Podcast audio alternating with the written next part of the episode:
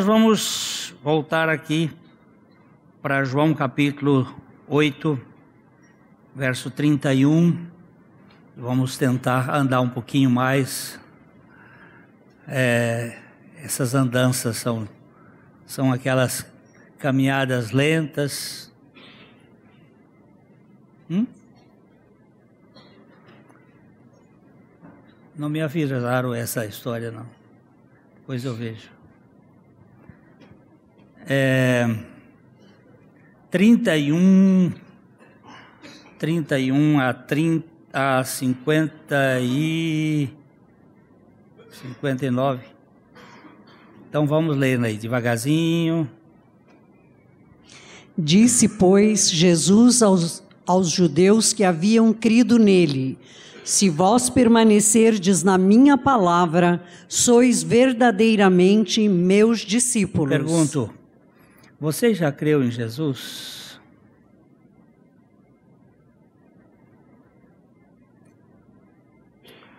Não estou perguntando se você nasceu numa igreja se você faz parte de um grupo religioso. Perguntando se você crê em Jesus. Também não estamos perguntando se você acredita em Jesus. Uma pessoa pode acreditar e não crer. Ela pode dar crédito à historicidade de Jesus mas não crê em Jesus. Crer é depositar toda a sua confiança nele, sem outra alternativa. Se ele falhar, eu sou fracassado. É pular de paraquedas. Se o paraquedas não abrir, Tchau e benção. Crer é isto. Mais nada. Você crê em Jesus?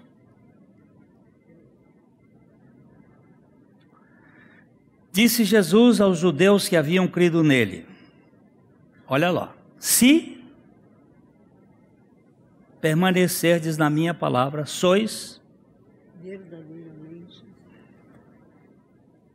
a quem crê tem que permanecer na palavra.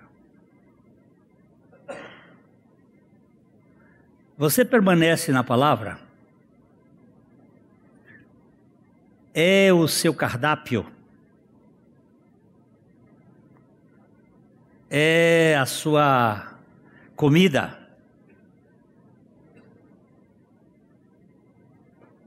Ok? Vamos embora um pouquinho mais. Eu vou fazer umas perguntinhas assim só para deixar você dormir. E? E conhecereis a verdade, e a verdade vos libertará. O Bolsonaro estava certo, não estava? Quando ele fez essa. Fez parte do projeto político dele. E conhecereis a verdade, e a verdade vos libertará. Hoje nós vamos dar um, só umas pitadinhas do que, que é esse. O que, que é esse é um conhecimento acadêmico, um conhecimento de uma verdade que eu posso explicar?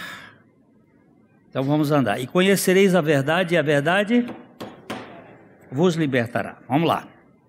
Respondeu-lhe: Somos descendência de Abraão e jamais fomos escravos de alguém. Como dizes tu, sereis livres? Domingo passado nós falamos isso, que é uma grande mentira, não é? Eles tinham sido escravos de várias nações, vários povos, dos Egitos, dos babilônios, dos assírios, dos persas, dos romanos, eram dos romanos, dos gregos, eles nunca fomos escravos de ninguém. E às vezes a gente diz que macaco não olha para o rabo. Às vezes o sujeito não percebe a sua própria escravidão. Ok? Replicou-lhes Jesus: Em verdade, em verdade vos digo, todo que comete pecado é escravo do pecado. Uhum. Pecado, nós temos pelo menos dez sinônimos de pecado no Novo Testamento. Este aqui é especial. É aquele que erra o objetivo, erra o alvo. Hoje eu vi um, um cara que é atirador de elite e ele não perde uma, ele joga aquelas coisas para cima, são cinco, seis, e ele atira, pá, pá, pá, pá, pá, pá, e derruba, quebra todas. É um verdadeiro arqueiro, atinge o alvo. O alvo nosso não é ser teólogos. O alvo nosso é ser teófilos, amantes de Deus, é termos intimidade com Deus. É, continua. O escravo não fica sempre na casa, o filho sim, para sempre. Se, pois, o filho vos libertar, verdadeiramente sereis livres.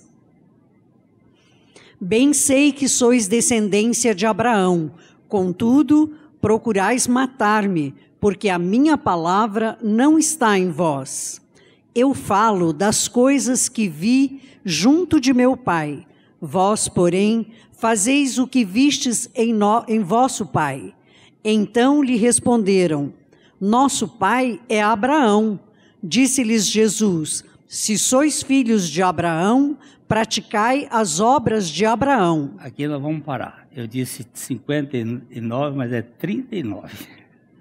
Estava longe. Mas agora. Não, não, não, não, não, é isso aqui mesmo. Vamos parar aqui. Até aqui. É, Jesus disse o seguinte: Se sois filhos de Abraão, praticai as obras de Abraão. Quais são as obras de Abraão?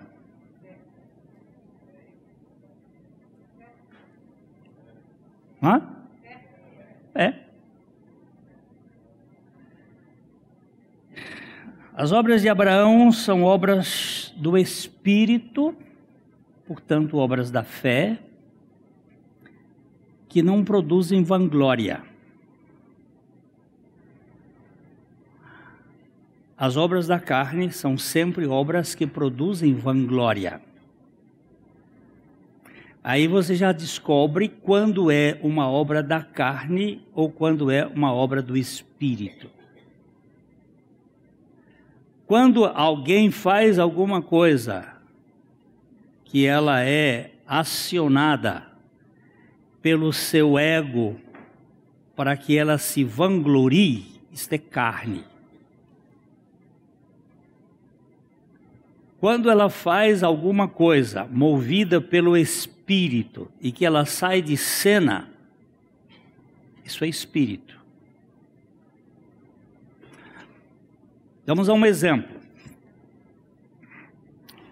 Pedro, na ilha, na ilha, na porta formosa do templo, ele encontra um mendigo que estava ali há muitos anos pedindo esmola e ele bate a mão no bolso e diz: Não tenho, não tenho nem prata, nem ouro, mas o que tenho, isso te dou.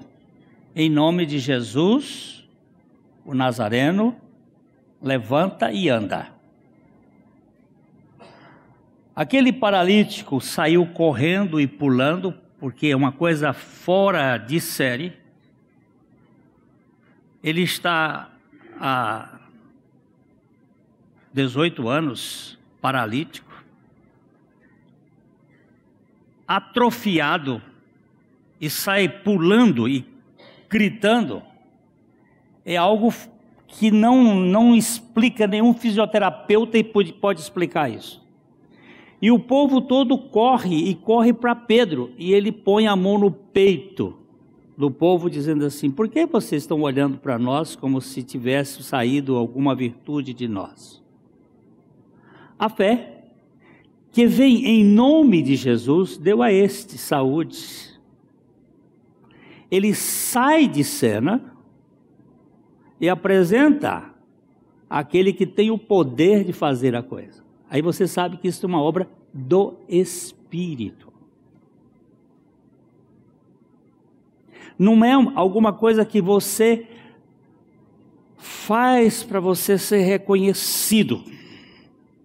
As obras da fé e as obras da carne, elas têm essa característica. Você sabe que quando você fica magoado, quando alguém não lhe dá a devida honra, isso é obra da carne. Quando você é, é deixado de lado num projeto em que você tinha investido e você fica ali mordido, é a carne funcionando.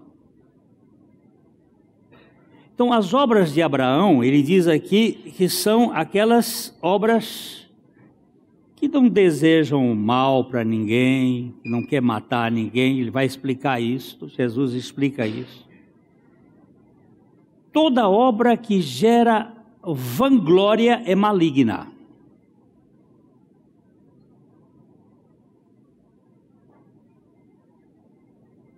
E toda obra que gera glória para Deus é benigna. Então aí você pode já aprender a detectar. Ficou magoado? Ficou ressentido? Ficou bravo? É porque tem carne no meio. E além de ter carne, tem rejeito. Rejeito. Aqueles pedaços duros Agora, Jesus promete uma liberdade que ninguém mais pode dar com base na verdade que somente Ele possui. Ele disse: Conhecereis a verdade, e a verdade vos libertará. Como Messias, Jesus veio para libertar os prisioneiros. Vamos dar uma olhadinha em Isaías capítulo. Aliás, antes de ler Isaías, vamos ler Lucas. Lucas capítulo 4, versos 16.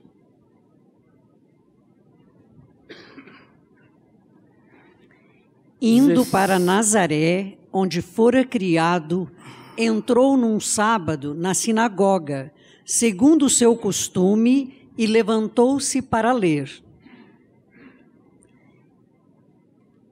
Ó, então é, lhe deram. Vamos, vamos aqui. Jesus entrou num sábado numa sinagoga. É, e o que, que é sinagoga? Vamos ver se você sabe. O que é sinagoga? Igreja. 500 anos antes de Jesus nascer, o povo judeu foi para Babilônia. Lá na Babilônia, eles não tinham o templo, eles não tinham o local para eles se reunir. Então, eles começaram a se reunir no mínimo dez homens. Uma, uma sinagoga só se podia formar com pelo menos dez homens, pais de família. Dali podia aumentar. E eles se reuniam para ler a Torá. Durante a semana, eles dividiam a Bíblia em 52 porções, a Torá em 52 porções. A Torá são os cinco, os cinco livros de, de Moisés. Em 52 porções. Cada dia da semana eles liam uma porção. Cada, cada sábado eles liam uma porção e deixava aquilo para as pessoas meditarem. E Também, quando Antíoco Epifânio, que foi um, um rei grego, que foi grande perseguidor dos judeus, ele proibiu que se lesse, que o povo judeu lesse a Bíblia, o, o, a lei. Então eles passaram a ler os profetas, porque os profetas não tinham a mesma força que a lei para a tradição judaica. Primeiro era Moisés, depois os profetas. Moisés lá em cima, os profetas mais embaixo. Isso foi antes do cano do Velho Testamento. Ele permitiu que lessem os trechos do velho, do, dos profetas e dos escritos. E, mais no tempo de Jesus, eles passaram a ler de novo a lei e os profetas. E a gente pode saber com precisão, mais ou menos, qual foi o dia do mês que Jesus deu, leu esse texto por causa dessa questão aqui. Você vai verificar. Indo a Nazaré, que era a sua cidade natal, natal não, a cidade onde ele cresceu, ele nasceu em Belém, uh, onde fora criado, entrou num sábado na sinagoga, que era esse grupo, normalmente é uma sinagoga aqui, uma cidade era maior. É só, é só interessante porque para ter uma sinagoga começava no mínimo com 10 homens. Jesus começa com 12, já quebra um pouquinho. A minha, o meu não vai ser sinagoga, vai ser uma turma que vai andar. Aí ele ele, segundo o seu costume, ele ia sempre aos, à sinagoga, levantou-se para ler. Por que, que ele levantou-se para ler? Porque esse era um dia especial. Ele não, ele não foi, levantou ali por acaso. Ele, ele sabia da porção que estava sendo indicada, e ele leu exatamente essa porção. Então, segundo o seu costume, levantou-se para ler. Então lhe deram um livro do profeta Isaías, e abrindo o livro, achou o lugar onde estava escrito. O livro não é como o nosso iPad, nem como estes de folha. O livro era um rolo. Então, tinha o livro da, da Torá e o livro dos profetas, o rolo. Então, quando você terminava de ler o, o rolo da Torá, você lia o rolo dos profetas. E normalmente eram dois capítulos em cada leitura. Você lia dois, depois lia dois. E o dia daquele dos profetas, da Torá, era o capítulo 29, começando com o versículo 9 de Deuteronômio. Eu vou só pegar aqui porque que Jesus tinha que ler exatamente esse texto. Vamos lá, 29, Deuteronômio 29, 9. Isso tudo começava a leitura, eles liam o ano todo. Quando chegava no, na, na, festa do tabernáculo, aí voltava a ler tudo de novo. Então, no, em 29,9, nós temos uma coisa ali interessante. É, Deuteronômio 29, ó. Guardai, pois, as palavras desta aliança e cumpri-as, porque prospereis em tudo quanto fizerdes. Vós estáis hoje todos perante o Senhor vosso Deus, os cabeças de vossas tribos, vossos anciãos e os vossos oficiais, todos os homens de Israel. Esse texto vai até o capítulo 32 dizendo: Vós hoje estáis na presença do Senhor vosso Deus. E eles tinham lido aquele trecho. Quando Jesus pegou, ele deveria ler dois capítulos, mas ele só lê um versículo e meio. Agora que nós vamos voltar para lá. Terminou. Depois você vai, você que é curioso ou curiosa e quer conhecer a Bíblia mais, pega do versículo 9 de Deuteronômio 29 e vá até o versículo, o último versículo do capítulo 32, que era a porção da, da lei daquele dia. E Jesus recebe o livro já no ponto, porque quando parava no, no sábado anterior já deixava marcado para o dia seguinte. E ele lê profeta Isaías.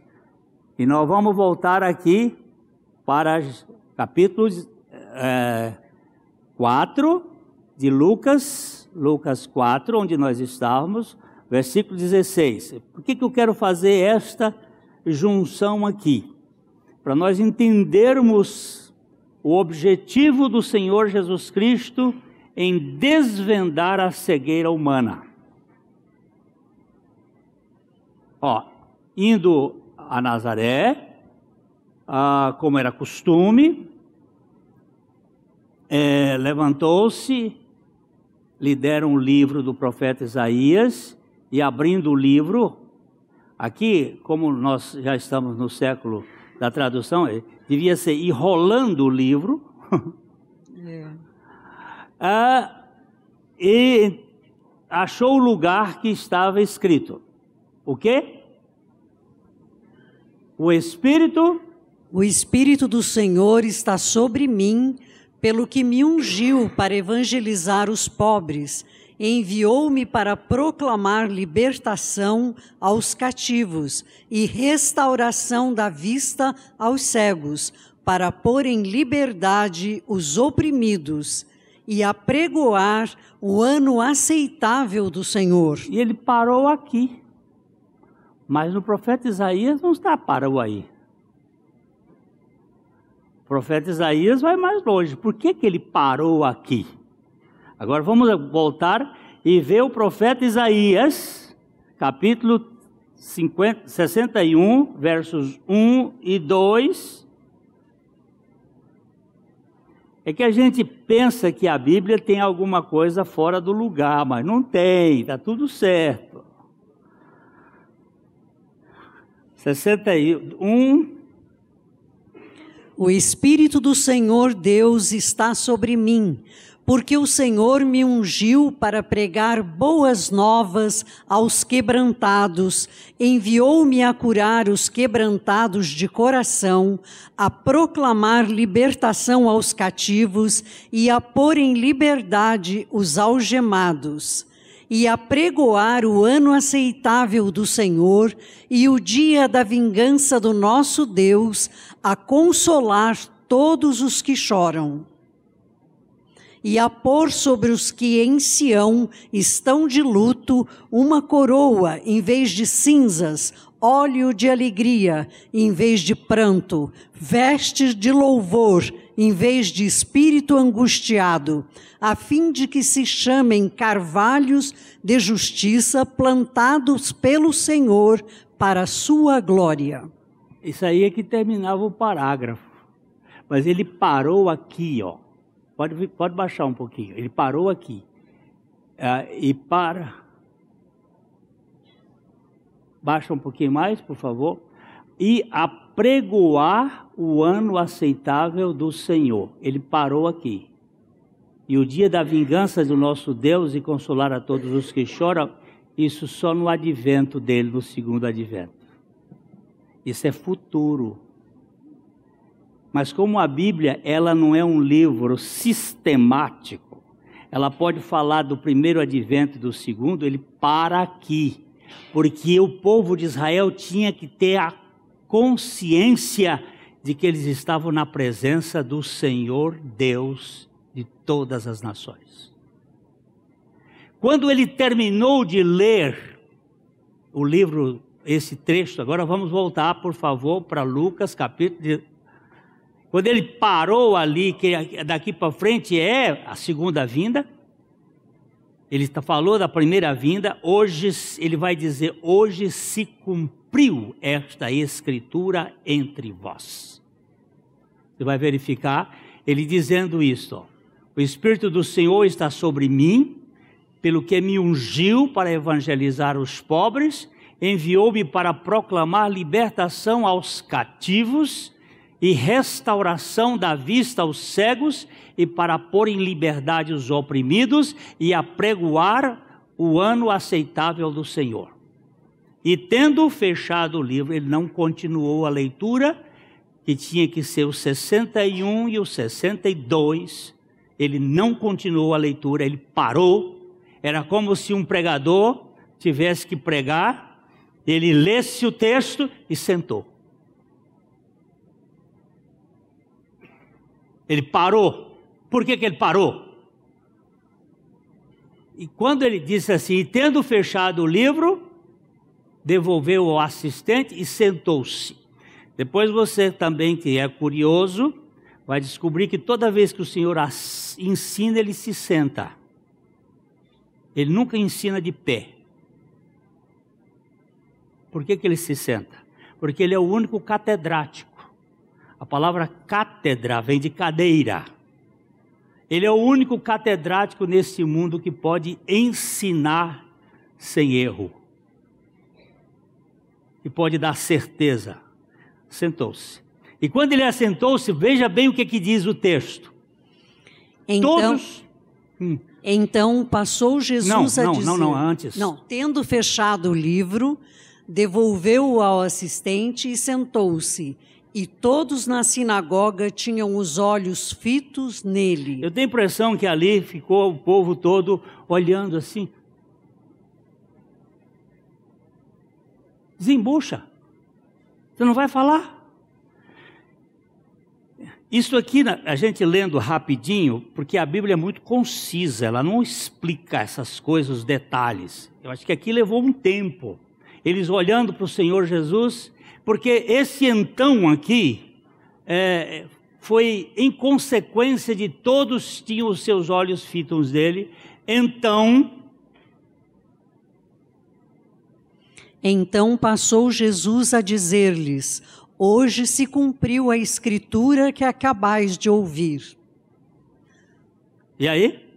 Todos lhe davam testemunho e se maravilhavam das palavras de graça que lhe saíam dos lábios e perguntavam: Não é este o filho de José? Ah!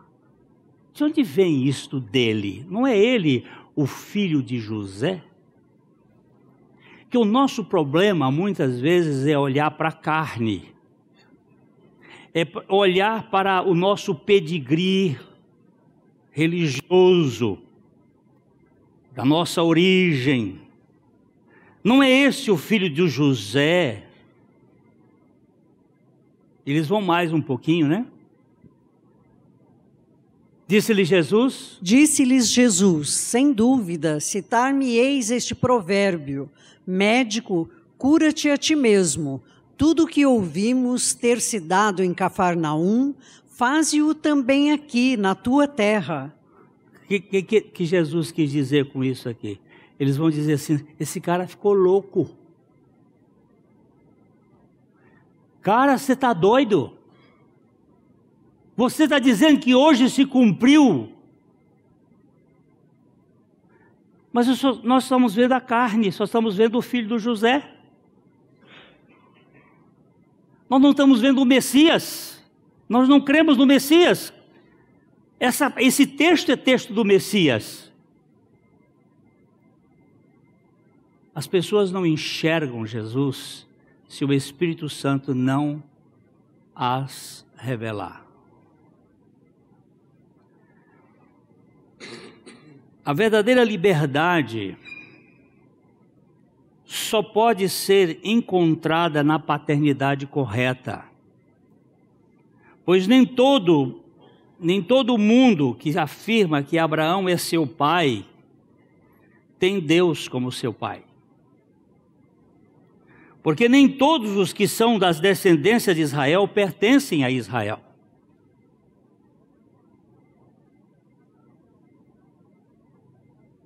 Tenha duas, dois nascimentos na origem de Abraão. Eu vou pegar primeiro Gênesis capítulo 15, verso 5. Gênesis 15, 5. Aqui Deus está fazendo um pacto com Abraão, que é o pacto da graça. E ele fala com Abraão alguma coisa muito preciosa. Então conduziu-o até fora e disse: Olha para os céus e conta as estrelas, se é que podes. E lhe disse: Será assim a tua posteridade. Deus primeiro disse para Abraão: Levanta os olhos, levanta a cabeça, tira os olhos daqui da terra, levanta a cabeça para o céu e conta as estrelas, se podes. Isso. E a tua descendência será como as estrelas. Mas tem um pouquinho, nós vamos para o capítulo 22 de Gênesis, os versos 15 a 18. Aqui Abraão está oferecendo o seu filho Isaque em sacrifício. E houve duas vezes que do céu bradou o anjo do Senhor a Abraão. A primeira vez quando ele bradou foi Abraão, Abraão. E ele então manda que Abraão não sacrifique, sacrifique o seu filho, porque ele viu a sinceridade da fé que ele teve. E a segunda vez aqui no versículo 20, no versículo 15. Então do céu bradou pela segunda vez o anjo do Senhor a Abraão e disse: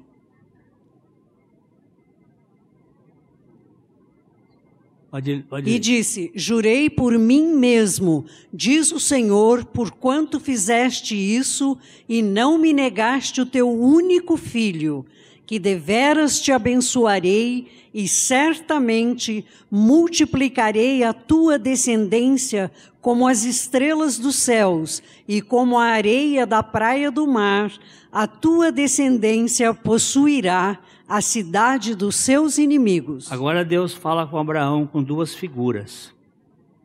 Ele disse: A tua descendência será como as estrelas do céu e como as areias da terra. Abraão teve dois tipos de filhos: o filho da carne e o filho da promessa os filhos da potência humana e os filhos do poder, o filho do poder de Deus. Os filhos da potência humana são os filhos da areia da terra. São os filhos de Ismael e os filhos das filhos de, de Ketura. Essa é a gente da terra, serão como a areia do mar. Mas os filhos de Isaac serão dois tipos: são da carne e do espírito. Porque de Isaac nós tivemos dois filhos, Isaú e Jacó. E de Jacó nós temos doze filhos, mas Deus só escolheu Judá. E de Judá vem Jesus, que é o único descendente de Abraão do céu, como as estrelas do céu, que vêm do céu, que não são da terra. Esses descendentes do céu são os verdadeiros nascidos de Deus. Vamos dar uma, mais uma olhadinha. É, Gálatas, capítulo 3, verso 15 e 16.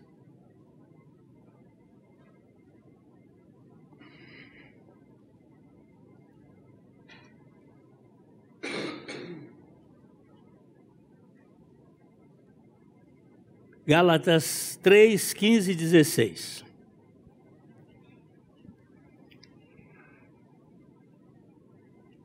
Irmãos, falo como homem ainda que uma aliança seja meramente humana, uma vez ratificada, ninguém a revoga ou lhe acrescenta alguma coisa. Ora, as promessas foram feitas a Abraão e ao seu descendente. Não diz, e aos descendentes, como se falando de muitos, porém de um só, e ao teu descendente, que é Cristo. Qual é o descendente de Abraão?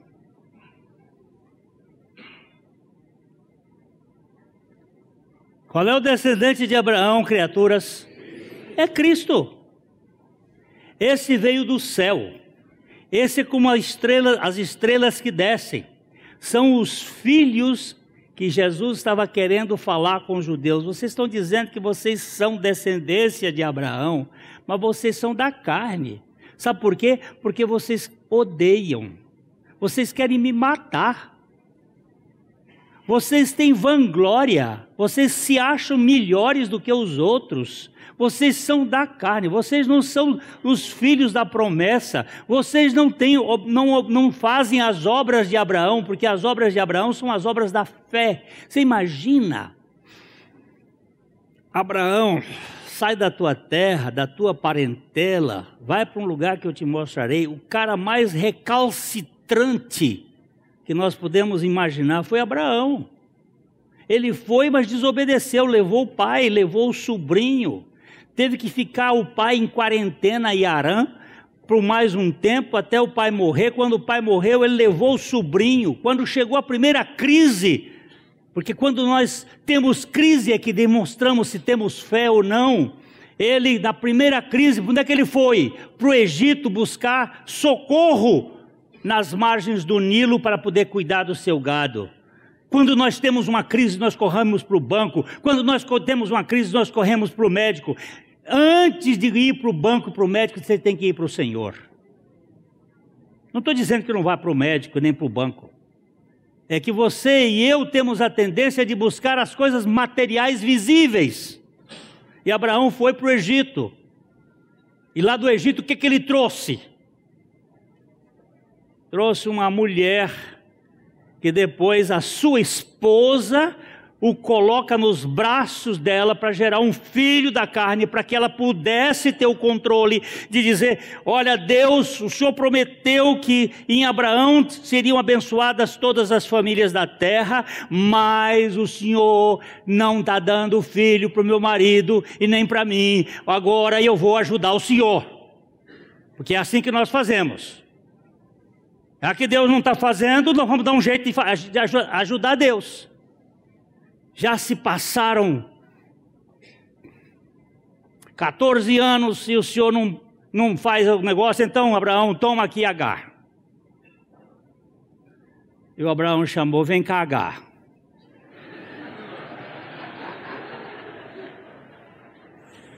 Aí nós temos essa sujeira eterna. Pronto. A carne está aí. E o silêncio de Deus, por 13 anos, Deus fica em silêncio. Aí, quando ele está com 99 anos, Deus aparece para ele e disse: Abraão, anda comigo e eu te farei perfeito. É você comigo, anda comigo, anda na minha presença. E aí vem o nosso querido Isaac, na impotência de Abraão, na impotência de Sara, no amortecimento sexual de Abraão, e ele recebe aquele filho e ele cresce, porque quando ele vai oferecer Isaac, Isaac não tinha três anos, nem cinco, nem doze. Era provavelmente entre 19 e 21 anos. Ele era um meninão, moço forte, que ele levava nas costas a lenha para botar fogo. Ele era uma figura de Cristo que levou a cruz nas costas. E Abraão chega no, no lugar, constrói um altar e o menino pergunta: Papai, aqui está o cutelo, aqui está o fogo, aqui está a lenha, mas onde está o cordeiro? E ele olha e disse: Meu filho, o Senhor proverá. E quando ele levanta o cutelo para matar o filho, o Senhor diz: Abraão, Abraão, eu sei agora que essa fé não é teórica, que essa fé não é apenas uma, um ponto de vista. Você ofereceu, porque a Bíblia vai dizer, lá em Hebreus, que Abraão ofereceu Isaac. Porque o que é importante é o coração, não é o ato físico. E ele dedicou Isaac. A partir dali nós vamos ver as duas famílias, a do céu e a da terra. As estrelas do céu e a areia da terra. O judeu do tempo de Jesus estava dizendo que eles eram descendência de Abraão. E, e, Jesus diz assim: Mas se vocês fossem da descendência de cima, vocês iam proceder, iam praticar as obras de cima. As obras de cima são da fé e não as obras da carne. Há muita gente que está na igreja que faz coisas maravilhosas. São pessoas excelentes, mas vão morrer e vão direto para o inferno. Porque nunca nasceram de novo. Tem conhecimento bíblico? Tem conhecimento bíblico. Tem muita coisa boa fazendo? Tem coisas boas. Aqueles judeus do tempo de Jesus eram fantásticos. Mas eles não tinham o novo nascimento.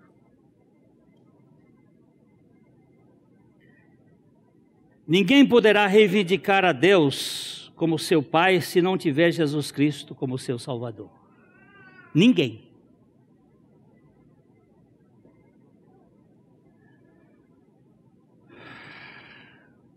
Se a nossa genealogia espiritual inclui apenas nossa herança terrena, como aconteceu com os filhos de Abraão, podemos ser religiosos, mas ainda somos órfãos espirituais. Não somos filhos de Deus. Uh, estava lendo uma história de um pastor que conversava com uma senhora inglesa que foi educada dentro da igreja e ela se dava como a pessoa mais, mais espiritual, mais crente possível. Era uma pessoa moral, digna, filha de um, um homem de posição dentro da igreja anglicana. E ele eh, perguntou: Você já recebeu Jesus?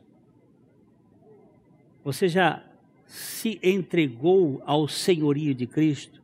Ela disse: Não, desde pequena eu, eu leio a Bíblia, desde pequena eu, eu vou à igreja, desde pequena eu faço oração. Ele disse: Não, essa pergunta não responde o que eu estou lhe perguntando, essa resposta. Você já nasceu de novo.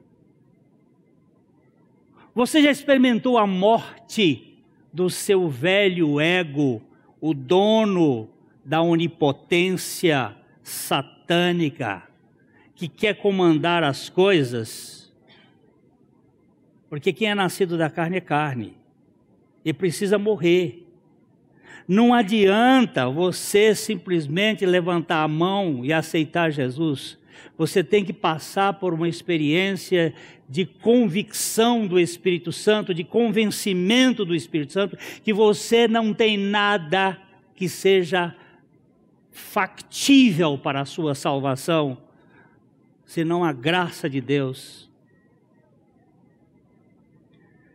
A verdadeira herança espiritual requer uma conexão com alguém que existiu muito antes de Abraão, a saber, Jesus, e ele disse: Antes que Abraão existisse, eu sou.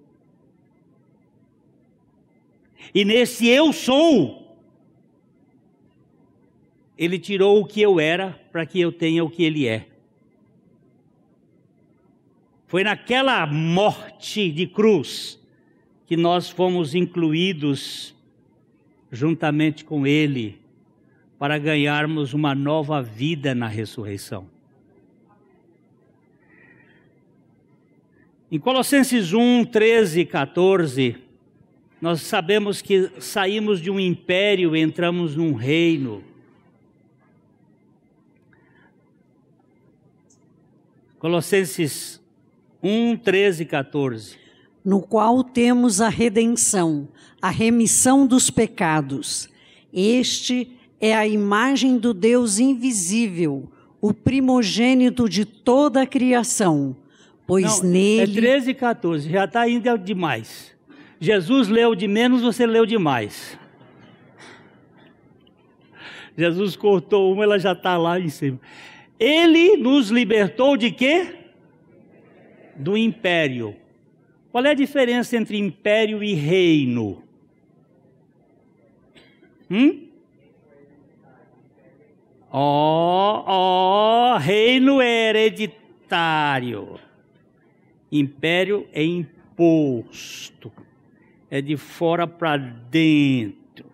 Ele nos libertou do império das trevas e nos transplantou, nos transportou para o reino do Filho do seu amor, no qual temos a redenção dos pecados, temos a remissão e a redenção dos nossos pecados.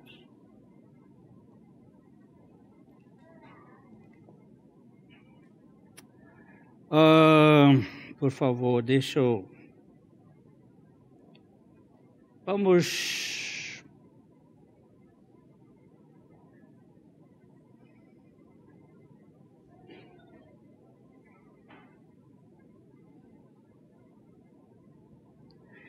Vamos dar uma olhadinha no versículo 44.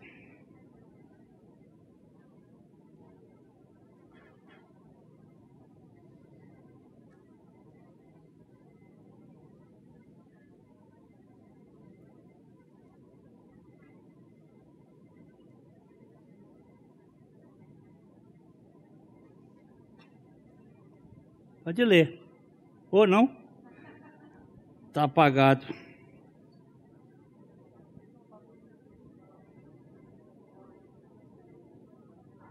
João 8, 44.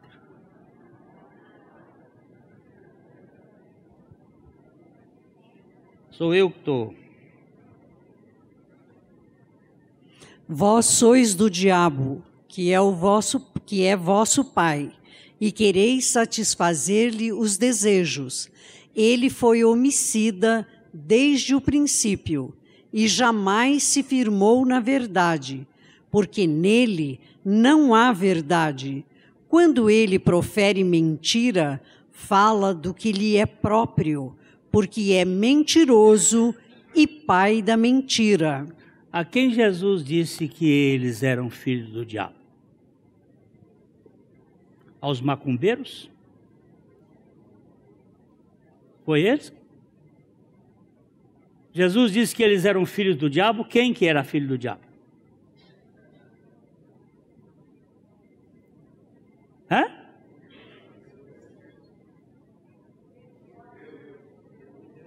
Aos judeus. Vocês dizem que tem uma descendência de Deus, mas vocês não têm descendência de Deus porque vocês odeiam. E quem odeia é assassino. Você odeia a sua sogra? E por que brinca com ela? Quem odeia é assassino.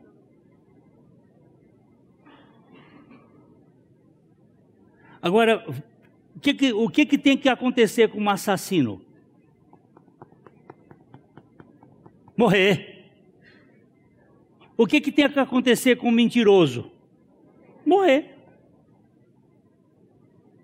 Pena de morte para todo mundo. Mas aonde vai ser essa pena de morte? Na cruz com Cristo. Para sair de uma família e ser membro de outra família, como é que faz?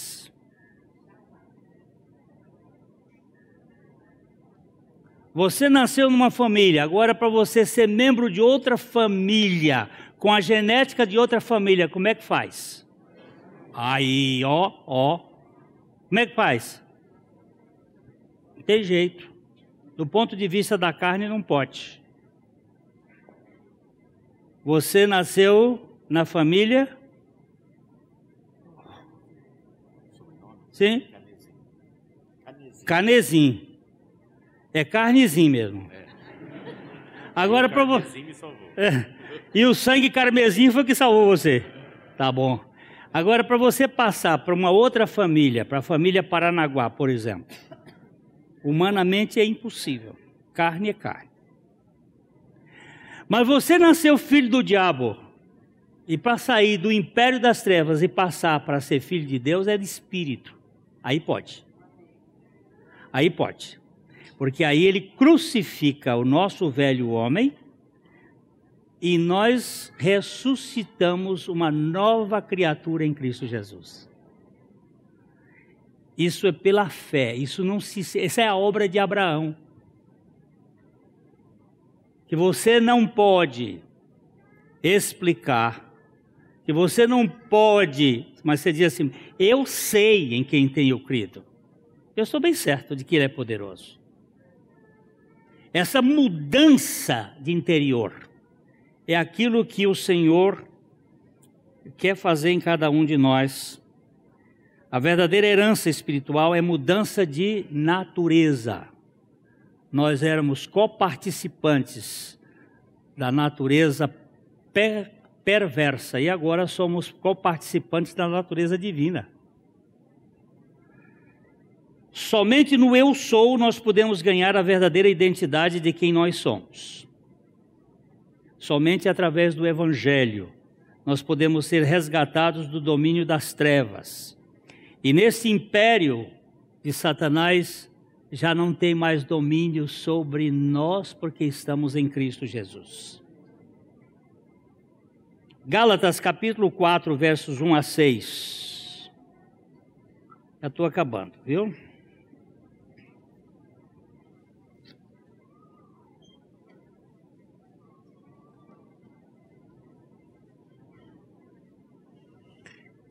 Digo, pois, que durante o tempo em que o herdeiro é menor, em nada difere de escravo, posto que é ele senhor de tudo, mas está sob tutores e curadores até ao tempo pré-determinado pelo pai. Um, um, um, uma criança que está sobre o regime de tutor, ele não, ainda não exerce a plenitude da sua posição na família. Agora ele vai dizer aqui uma coisa.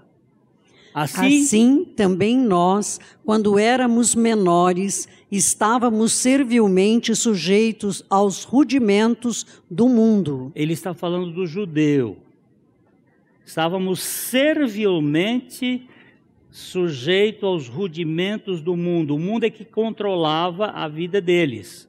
Porém, Vindo, porém, à plenitude do tempo, Deus enviou seu filho, nascido de mulher, nascido sob a lei, para resgatar os que estavam sob a lei, a fim de que recebêssemos a adoção de filhos.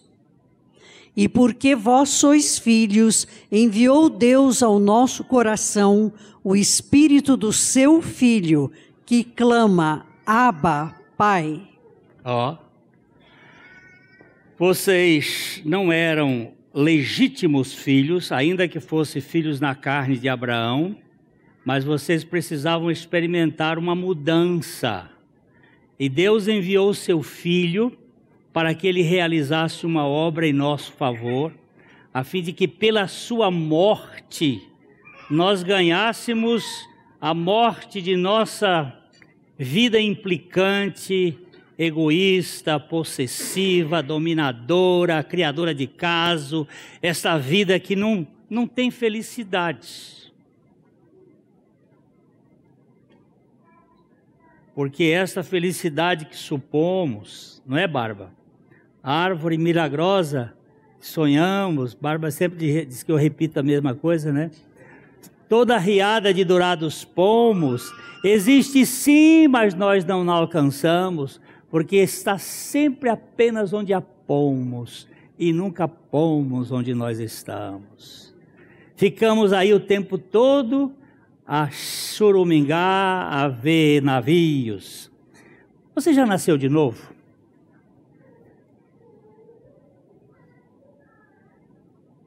Não estou lhe perguntando se você foi batizado. Se você frequenta, frequentou igrejas desde pequenininho, eu perguntei se você nasceu de novo. Porque não há novo nascimento sem morte.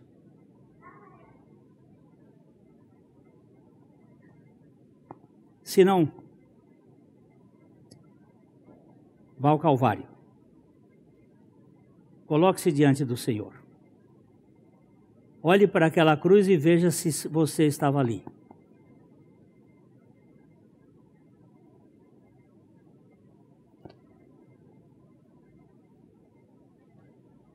Naquela tarde, tem problema. Eu fico sempre preocupado com o horário. E eu estava vendo que em Israel a, a, os cultos poderiam demorar sete horas na sinagoga. No tempo de Jesus. É que eles lá não tinham fantástico. É, aquela tarde eu fui aqui uma casa no aeroporto para conversar com uma senhora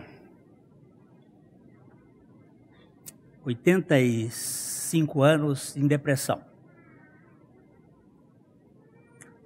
E eu cheguei lá, era uma pessoa muito católica, a filha me levou, ela estava sentada numa cadeira de balanço, e ela disse: Mamãe, e o pastor Glênio, ele veio fazer aqui uma visita à senhora, conversar um pouco com a senhora.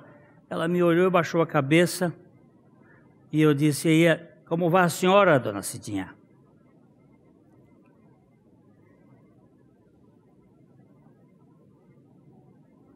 Eu tentei conversar, puxei assunto para todo lado, mas não houve jeito. Eu liguei aqui para a igreja, desmarca tudo que eu tiver por aí, que hoje tenho um ministério aqui, que eu só saio daqui quando essa mulher falar. Pedi uma outra cadeira de balanço e puseram uma de frente à outra e ficamos lá. Ela balançava para frente, eu balançava para trás. Ela foi e foi até mais ou menos uma hora e meia depois ela resolveu levantar. Eu digo, deve ir ao banheiro. Ela foi e voltou com um crucifixo de prata, mais ou menos uns 80 centímetros, aquela prata pesada e chegou e jogou no meu colo e sentou e ficou me olhando. Eu peguei aquele crucifixo, ele pesava pelo menos uns 5 quilos de prata. Fiquei olhando e eu disse: Mas que obra de arte bonita, dona Cidinha. Ela disse: O senhor gostou? Eu digo: Uma obra de arte extraordinária. O senhor gostou? Preste atenção à pergunta da mulher. Um pastor vai visitá-la, está em depressão. Ela, como é que ela vai testar? Aí nós, ela ficou, ela me perguntou umas cinco vezes: o senhor gostou? E eu sempre dizia: uma obra de arte muito bonita. Mas dona Cidinha, tem um negócio aqui que está errado. Ela disse: o quê? A cara. E o que que tem a cara? É a cara de Jesus, eu digo. E é exatamente por isso.